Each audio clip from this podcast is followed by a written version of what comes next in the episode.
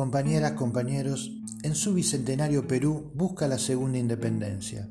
Vamos a hablar de Pedro Castillo y la luz de Carlos Mariategui.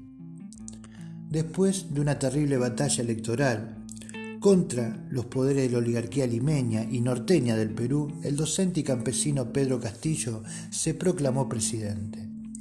Un rasgo característico que marca un viraje en la política peruana es que Pedro Castillo proviene de la región de Cajamarca, en la Sierra Norte del Perú, que es una de las zonas más pobres del país, pese a sus ricos yacimientos minerales. Esta condición de clase le da fuerza para argumentar uno de sus lemas de campaña, no más pobres en un país rico. Con un programa de gobierno antineoliberal donde busca recuperar la economía con la regulación del mercado a través del Estado. Es por ello que anunció aumentarle los impuestos a las grandes mineras transnacionales que explotan los suelos peruanos y en su campaña electoral afirmó que no reactivará los importantes proyectos mineros de Tía María y Conga por cuestiones de medio ambiente y salud.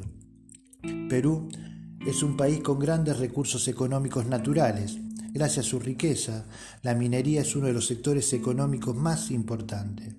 Este sector representa más del 50% de las divisas del país, 20% de la recaudación fiscal y 11,7% del PBI, incluyendo actividades de procesamiento que son parte de las actividades secundarias. Además, Perú es el principal productor mundial de varios minerales. Es el primer productor de plata, el séptimo productor de oro, el tercer productor en cobre, estaño, zinc, hierro y plomo. Estos productos mineros son parte clave de las exportaciones del país. En el año 2015, el 53,85% de sus exportaciones fueron minerales. A la cabeza de estas actividades está Petroperú, una de las empresas más grandes del país. Esta es una empresa estatal peruana y de derecho privado dedicado al transporte, refinación y comercialización de combustible y sus derivados, con ingresos de 2.000 millones de dólares y beneficios de más de 800 millones de dólares. Pero lamentablemente la economía peruana como mayoritariamente en América Latina, está desnacionalizada con una fuerte presencia de los monopolios transnacionales que en alianza con la oligarquía han sumergido al país en una crisis económica y social que se agudizaron con la pandemia. Como definió José Carlos Mariátegui a principios del siglo XX, cuando caracterizó el capitalismo contemporáneo. Abro comillas. El capitalismo se encuentra en un estado imperialista. Es el capitalismo de los monopolios, del capital financiero, de las guerras imperialistas por el acaparamiento de los mercados y las fuentes de materias brutas. Y continúa diciendo, la economía precapitalista del Perú republicano que por ausencia de una clase burguesa vigorosa y por las condiciones nacionales e internacionales que han determinado el lento avance del país por la vía capitalista, no puede liberarse bajo el régimen burgués, enfeudado a los intereses capitalistas, coludido con la feudalidad gamonalista y clerical de las tareas y rezagos de la feudalidad colonial. Esto es parte del programa del Partido Socialista Peruano del año 1928.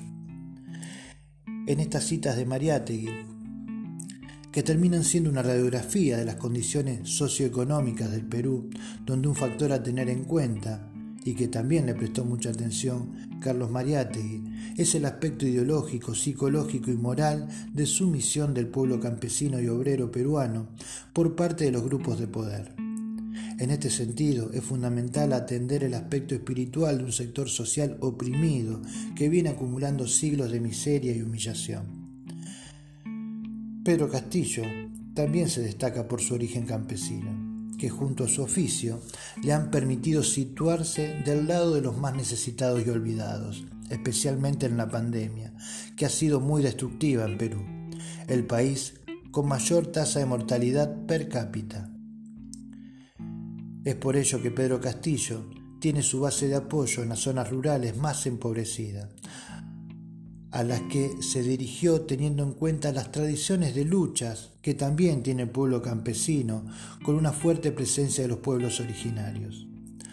Recordemos que Perú, a fines de la década del 60, con el gobierno de Velasco, llevó adelante una de las reformas agrarias más importantes de nuestra América Latina, donde 11 millones de hectáreas fueron adjudicadas a cooperativas y comunidades campesinas, liberando las fuerzas sociales productivas que habían estado estancadas y oprimidas desde la colonia española y la República Criolla.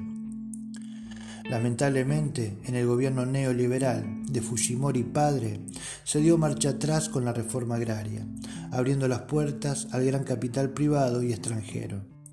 La nueva constitución fujimorista del año 1993 dejaron no solo despejado el camino a la liberación de las políticas de tierras, sino que recortó los derechos a las comunidades campesinas sobre su propiedad quedando totalmente vulnerable ante el capital extranjero en un contexto de clara ofensiva del imperialismo en su fase neoliberal. Un elemento a tener en cuenta en Perú es la presencia de los pueblos originarios de estrato social obrero y campesino, condición de clase que muy bien supo analizar Carlos Mariátegui, despejando los contenidos idealistas y abstractos que lo ubicaban en el pasado como parte de una comunidad analizada de manera arqueológica.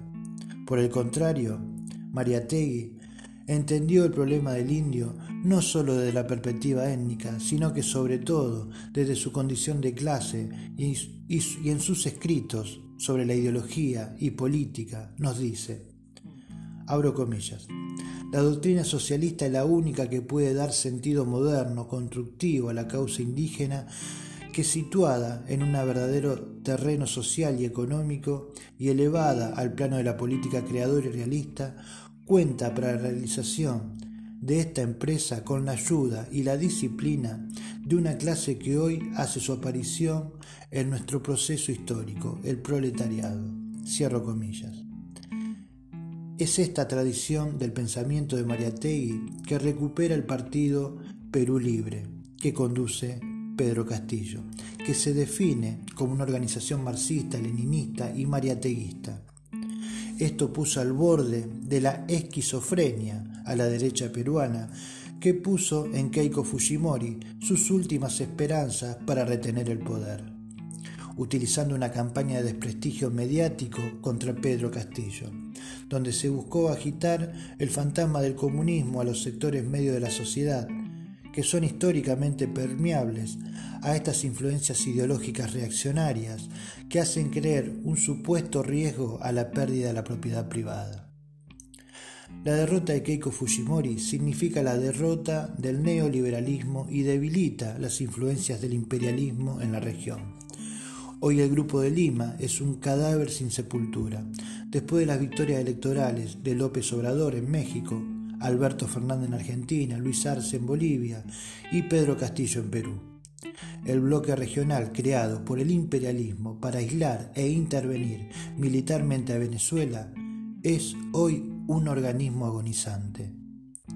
Podemos afirmar que la nueva oleada socialista, progresista, nacional, popular y latinoamericanista comienza a dejar atrás la reacción conservadora que se instaló mintiendo y engañando al pueblo mediante las noticias falsas y la guerra judicial, apelando a golpes blandos y tradicionales cuando fue necesario como en Bolivia.